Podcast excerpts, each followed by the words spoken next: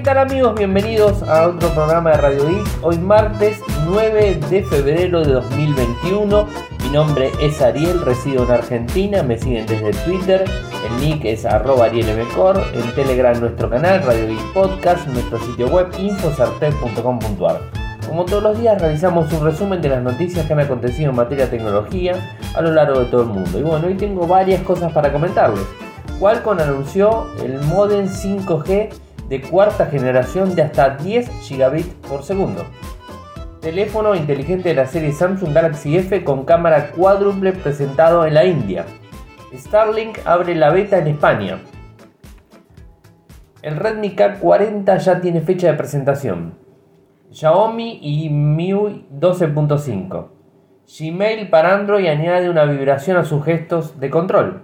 Y por último, Zoom comienza a implementar efectos de, de inteligencia aumentada eh, para videoconferencias. Así que esos son los títulos del día de hoy. Vayamos al primero, Qualcomm. Qualcomm viene trabajando de forma eh, constante en determinadas versiones, en determinados eh, microprocesadores, en determinados SOC, para brindar mejor potencia y más potencia a nuestros equipos móviles. En este caso, en el día de hoy presentó el modem 5G de cuarta generación de hasta 10 gigabits por segundo. Es el modem X65 y el X62. O sea, presentó dos. El X65 como tope y el X62 como uno más abajo. El X65 tiene conexiones de velocidad inalámbrica de 10 Gbps. Está basado en 3 GPP, Release 16, que tiene una marca de 5G fase 2 Curiosamente, Qualcomm anuncia la arquitectura actualizada de ese modem, lo que significa que las actualizaciones de software pueden habilitar nuevas funciones de 5G en el futuro. El X65 ofrece velocidades máximas hasta 10 Gbps utilizando un ancho de banda de 1000 MHz, mientras tanto el X62 alcanza un máximo de 4.6 Gbps y una frecuencia de 400 MHz. Los modelos X65 y X62 están diseñados para funcionar con la nueva antena QTM545 mm Wave, eh, la cual puede transmitir una potencia más alta que los diseños anteriores y es compatible con todas las, frecuencias mm Wave globales, incluida la nueva banda, la N259 de 41 GHz. O sea, bueno, es algo muy bueno. Palabras oficiales, estamos alcanzando un hito significativo con el sistema Snapdragon X65 5G RFE System, liberando conectividad hasta 10 Gbps por segundo y soporte para las últimas especificaciones 5G que juegan, jugarán un papel crítico en la habilitación de nuevos casos de de 5G, no solo para teléfonos inteligentes premium, redefinidos experiencias, sino también abriendo un nuevo campo de posibilidades para la expansión del 5G a través de banda ancha móvil, computación XR, IoT industrial, redes privadas 5G y acceso inalámbrico fijo. O sea que está orientado no solo a los smartphones, sino también algo interesante, que es el acceso inalámbrico fijo, que en algún momento esto se va a dar. Imagínense que el 5G viene de alguna manera para competir con el Wi-Fi, o sea, tiene casi casi las mismas conexiones, las mismas velocidades entre uno y otro. Obviamente tiene que tener la conectividad de, digamos, del proveedor directo y tiene que tener un montón de condiciones que debe cumplir la red inalámbrica para que esto funcione, pero en algún momento, no muy lejano, esto lo vamos a ver. Eh, yo recuerdo siempre, hará 20 años más o menos, que bueno, ya tengo 46, o sea que ya eh, hace 20 años las tecnologías móviles no existían casi. O sea, había teléfonos celulares, pero no había telefonía móvil como hoy conocemos de datos, o sea, no, no transmitíamos datos. Se empezaban a vislumbrar lo que tiene que ver con los SMS y no mucho más, o sea, los mensajes MMS también, digamos, mensajes multimedia, pero no había, digamos, datos de celular. Y bueno, de alguna forma empezaban a conocerse todas las velocidades y uno pensaba, ¿no? O sea, ¿cómo puede ser que nos podamos conectar en cualquier parte de, digamos, del país en donde estemos? O sea, que no tengamos sí o sí que depender de una conexión de, bancha, de, de banda ancha, de banda ancha, quise decir. O sea, no directamente banda ancha o un dial-up, en su momento también eh, estaba muy de moda y no este, tener que conectarse por esos medios y poder estar móvil en algún lado. Bueno, eso no se conocía, empezaban a, empezaban a verse en, digamos, en GPRS algunos que otros este, móviles que lo soportaban y algunos móviles y algunos proveedores que lo empezaban a implementar a lo largo de todo el mundo. O sea, acá en Argentina vinimos un poco lento, pero bueno, de alguna manera llegamos. Así que bueno, eso se fue, se fue viendo y estoy hablando 20 años atrás, porque si hablamos de 15 años atrás ya obviamente ya estaba el GPRS, ya estaba el H, o sea, ya estaba tecnologías de conexiones de datos, no tan masificadas como hoy día tenemos los datos, los celulares, que cualquier persona en su mano tiene un teléfono prepago, o sea, al menos con telefonía de datos ya pagas para poder utilizarlo con WhatsApp, con Telegram o navegar por internet o estar en las redes sociales. Esto es algo que ya lo tenemos muy masificado. Y bueno, y cuando pensábamos realmente en un acceso inalámbrico, eh, no pensábamos como, como, hoy día lo estamos viendo. Y esto de acceso inalámbrico fijo que está hablando la gente de Qualcomm, de alguna manera se va a dar, no, no va a tardar mucho en darse. Ahora les voy a hablar de las conexiones satelitales de Starlink en España.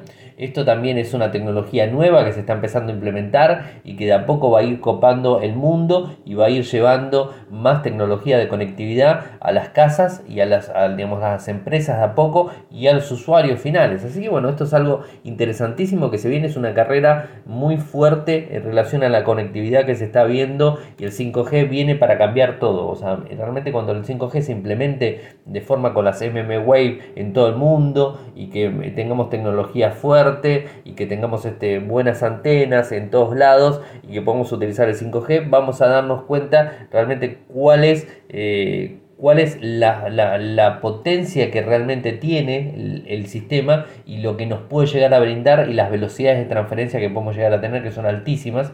Y vamos a empezar a pagar por una línea en el teléfono eh, que vas a tener todas las conexiones y vas a tener seguramente una línea eh, inalámbrica fija directamente que te va a proveer la conexión. Y no vas a tener que poner más cable modem, no vas a tener que poner más ADSL que ya se está digamos dejando de lado, no vas a tener que más que poner fibra o conectividades satelitales, se van a tener, bueno, satelitales va a ser lo más este lo más avanzado. Pero bueno, veremos qué se va dando y bueno, yo volando, o sea, me voy me voy yendo del tema, o sea, me voy me voy pasando del tema como siempre, ya me conocen eh, pero quería contarles es un poco una, un poco una, vivencia mía y de que siempre pensaba eh, cómo podía tener una conexión en una portátil eh, digamos, de forma transparente, de forma constante, eh, en, un, en, un, vehículo en movimiento, o sea, o sea por ejemplo, en un, en un, vehículo, sí, en un auto, o sea, ¿cómo podía tener? Hoy por hoy se puede dar perfectamente con un celular, le das una, digamos, que sea dual band en celular y le puedes dar conexión a la notebook y la notebook se conecta. Las notebooks más nuevas tienen tecnología 4G, o sea, también 5G están teniendo,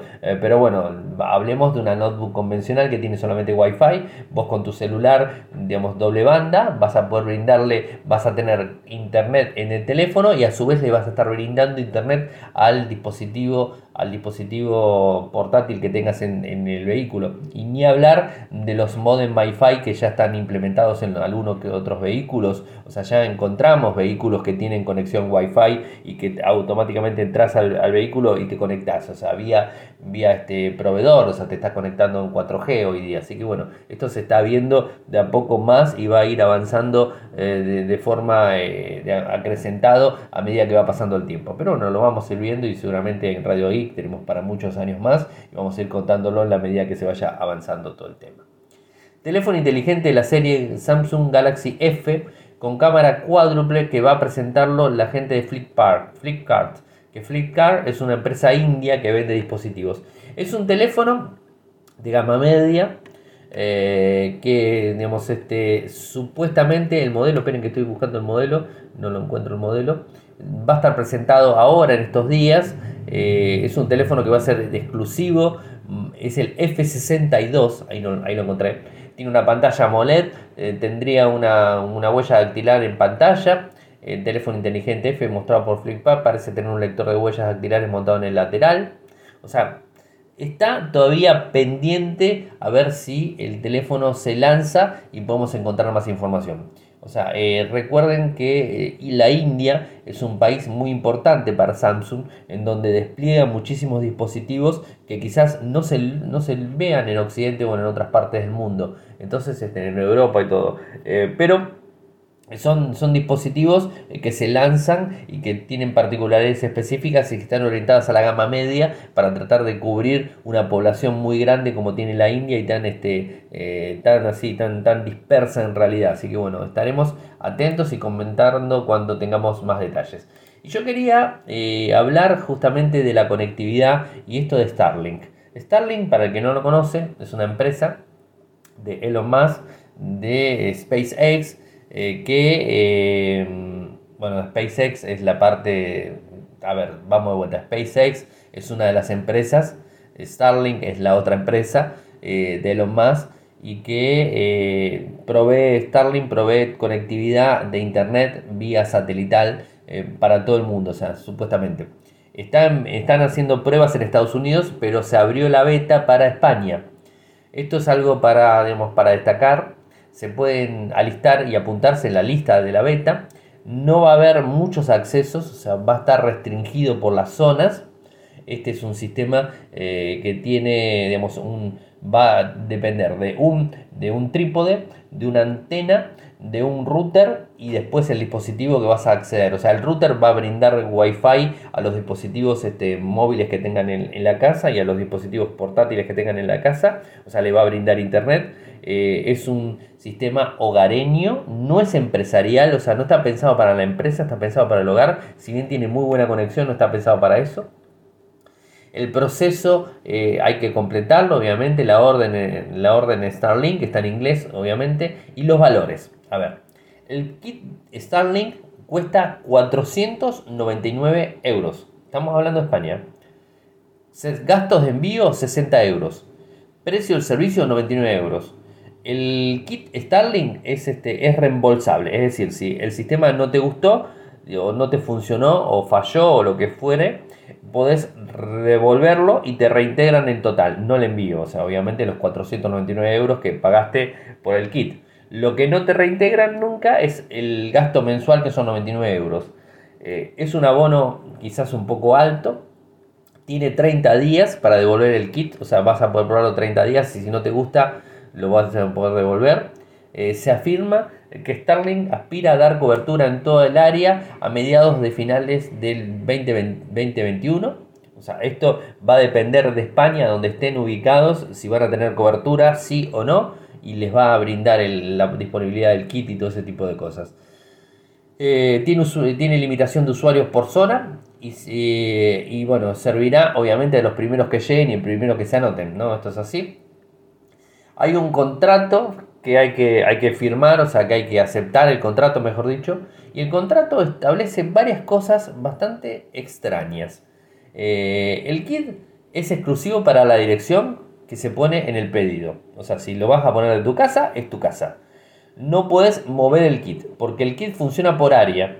Y si vos moves el kit, o sea, lo pones en un vehículo, por así decirlo, con una antena, en una, digamos, este, en una van o lo que fuere, lo pones automáticamente cuando el, cuando el sistema detecta que se movió del lugar, no va a funcionar. Eso es importante. El usuario es responsable de la instalación y del cuidado del kit. Es su responsabilidad garantizar el cumplimiento de todos los códigos de construcción, zonificación, ordenanzas, normas de distrito comercial o de las asociaciones, pactos, condiciones, restricciones, obligaciones de arrendamiento y aprobaciones y requisitos de propietario arrendador para la instalación del kit Starlink eh, para pagar cualquier tasa asociada u otros cargos y para obtener cualquier permiso u otras autorizaciones necesarias para los servicios de instalación en el kit de Starlink. La verdad, o sea, tenés que hacer cargo de absolutamente todo. Y algo que me llamó la atención, que la misma gente de Sataka acá lo dice, eh, es algo curioso donde dice que los problemas en Marte se solucionan en Marte. Vieron que, bueno, la empresa de Elon Musk también tiene, digamos, SpaceX y quieren llegar a Marte. Pero bueno, este. Me da gracia, ¿no? Porque, sea, les leo lo que dice. Les leo lo que dice. Para los servicios prestados en Marte, ¿what? Eh, o en tránsito a Marte a través del Starship u otra nave espacial, las partes reconocen que Marte es un planeta libre y que ningún gobierno terrestre tiene autoridad o soberanía sobre las actividades marcianas. En consecuencia, los conflictos se resolverán mediante principios de autogobierno establecidos de buena fe en el momento del asentamiento marciano. A ver, todavía no llega a España de forma oficial, está en beta. Y están diciendo que van a autorizar determinados este, accesos y no todo el mundo se va a poder, lo va a poder adquirir. Y están hablando de Marte. No sé si lo toman en broma o si es serio realmente. Les voy a pasar el enlace para que ustedes lo lean también. Porque no lo estoy inventando yo, sino que está sacado del contrato. O sea, este, eh, y da un poquito de gracia, ¿no? O sea, cómo, cómo se refieren a, a la parte de Marte. Eh, está bien, o sea, el Starship sería la nave espacial que va a llegar, pero todavía falta mucho para eso. O sea, este, tuvieron problemas hace poco con un aterrizaje de un cohete, o sea, no, no entiendo realmente cómo, cómo se ponen a hablar de esto. O sea, todavía está, eh, está veremos el, tema de eh, sacar pasajeros fuera, de, fuera de nuestra órbita, o sea, todavía está en veremos, o sea, no, no, no hay nada todavía autorizado ni nada que se parezca, pero bueno. Eh, es lo que dice. Y bueno, vayamos a lo que tiene que ver con la velocidad. Se puede esperar velocidades de 50 mbps a 150 mbps y una latencia entre 20 y 40 milisegundos, o sea, una velocidad excelente. En la mayoría de los lugares durante los próximos meses mientras mejoramos el sistema de Starlink.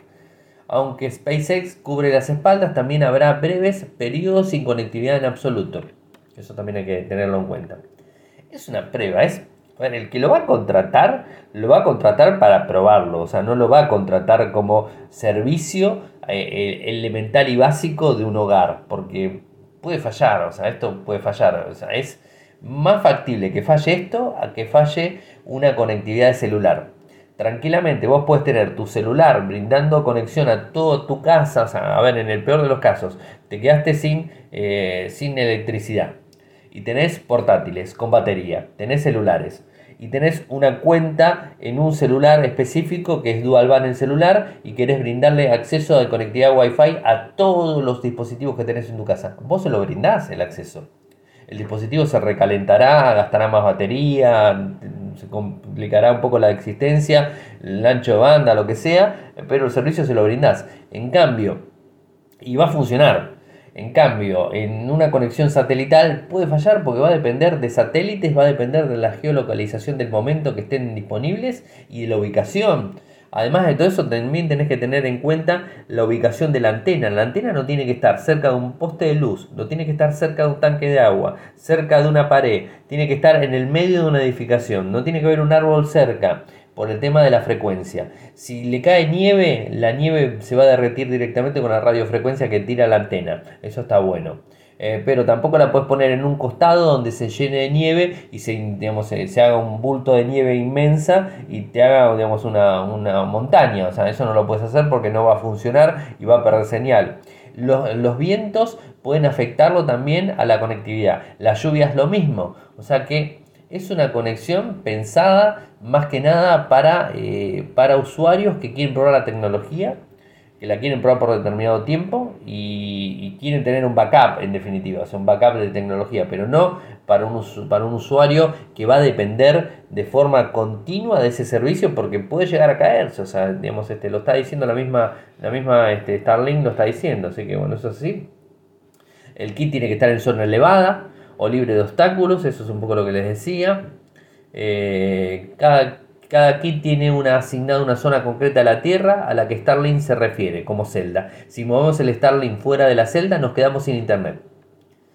Su, eh, bueno, esto que tiene que ver con, con, la conexión de la nieve y todo ese tipo de cosas que lo va a derretir, vientos abundantes y lluvias, puede perder conectividad y además, este, bueno, algo bueno es que tiene un sistema de, digamos, de masa tierra, con lo cual no tendría que tener un problema con un rayo que le caiga en ese tipo de cosas, porque supuestamente no tendría que tener esos problemas. Pero bueno, es un, es una, es un chiche poder conectar todo esto, es un chiche y está bueno, yo no digo que no, no está, está muy bueno, eh, me encantaría poder probarlo. Eh, en nuestro país seguramente no, va a venir, o sea, por menos por 10 años este seguramente no va a venir, y más como están las cosas. Eh, pero bueno, o sea, este, sería lindo en algún momento poder probarlo y poder sacarle un poco de jugo. Así que bueno, eso sería un poco lo que tiene que ver con Starlink y la conexión en, España. O sea que el, en España que me esté escuchando y que vaya a probar Starlink y me quiera contar y quiera hacer un, este, un informe de cómo le está funcionando el sistema, bienvenido. Se lo voy a agradecer muchísimo porque es una tecnología que nosotros no podemos probar y podemos este, tener un, approach de la misma gracias a un usuario que la esté utilizando. Así que bueno, si lo está, me está escuchando alguien que piensa conectarse a Starlink y probarlo en España, bienvenido. Nosotros este, estamos aquí para recibir los informes y poder este, publicarlo y digamos, este, pasar la voz y contar cómo funciona la experiencia y todo eso. Inclusive si quiere hacer una salida, podemos hacer una entrevista y bueno, poder este, hacerlo digamos, de una manera más, este, más eh, explayada. Así que bueno, eso sería de Starlink. Me quedan varias cosas. El Redmi K40, eh, un dispositivo muy interesante que va a ser fuera, fuera de, China, el Redmi K40 se va a presentar en, en, China. La fecha de presentación es el 25 de febrero. Esa sería la fecha de presentación eh, de la nueva familia.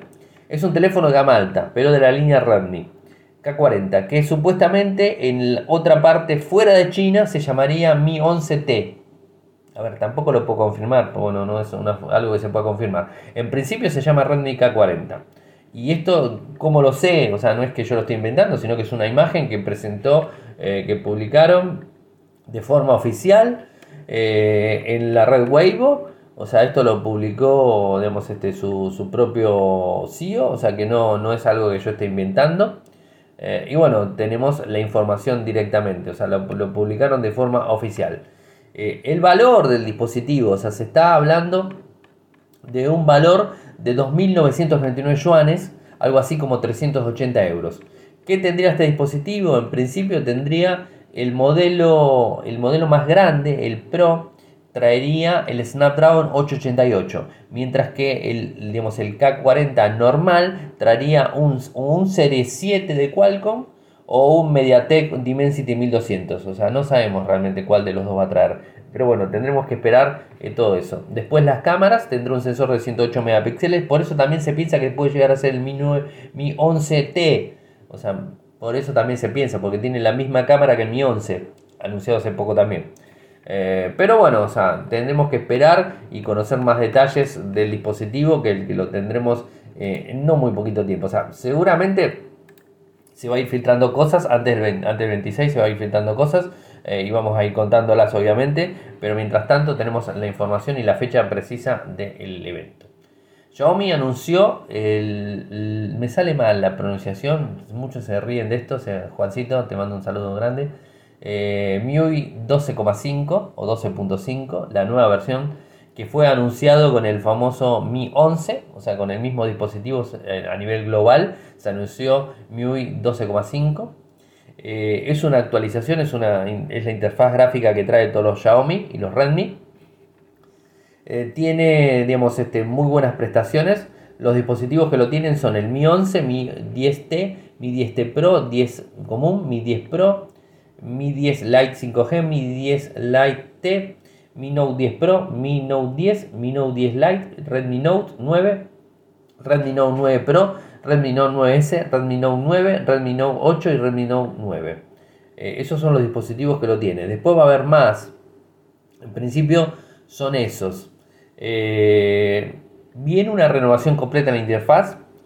Eh, que digamos este, reduce el consumo de la CPU hasta un 22% energía se reduce un 15%, o sea que esto hace que el teléfono funcione mucho más fluido, así que bueno, eso sería un poco la, las funciones más importantes que tiene el, este, la capa gráfica de Xiaomi. Gmail, cortita, pero interesante. Y en principio quiero decir que no está disponible para todos los usuarios. Yo me fijé y en mi versión no está. Porque se va a actualizar por servidor. Gmail para Android añade una vibración a los gestos de control. Vieron que tenés el Gmail de, Android, vos movés, digamos, agarrás un correo electrónico y lo movés para un lado y hace una acción, un gesto determinado. O sea, se puede. Yo, por ejemplo, lo tengo para la derecha, elimino el correo. O sea, directamente lo elimino.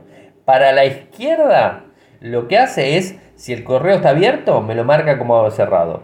¿Se entiende? O sea, yo pongo, muevo para la izquierda y me lo marca como cerrado. Lo muevo para la derecha y me lo elimina. Yo lo, lo seteé así. No recuerdo realmente cómo viene seteado.